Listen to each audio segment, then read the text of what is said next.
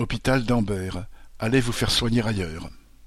Faute de médecins, le service des urgences d'Ambert dans le Puy-de-Dôme a fermé ses portes mercredi 27 octobre.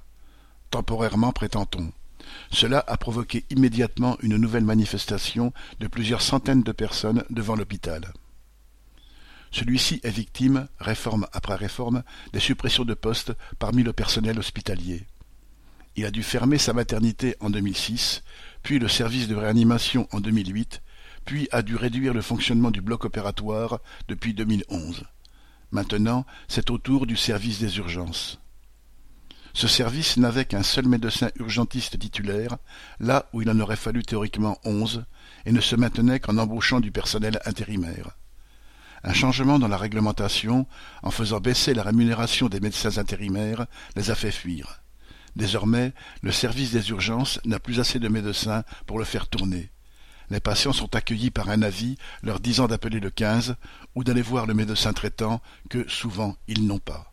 Le manque de médecins, qu'ils soient urgentistes, généralistes ou spécialistes, n'est pas nouveau, et la pénurie n'a fait que s'aggraver au fil de cette dernière décennie. Les gouvernements successifs ont restreint volontairement le nombre d'étudiants en médecine, qui reste aujourd'hui toujours limité, pour faire des économies à courte vue.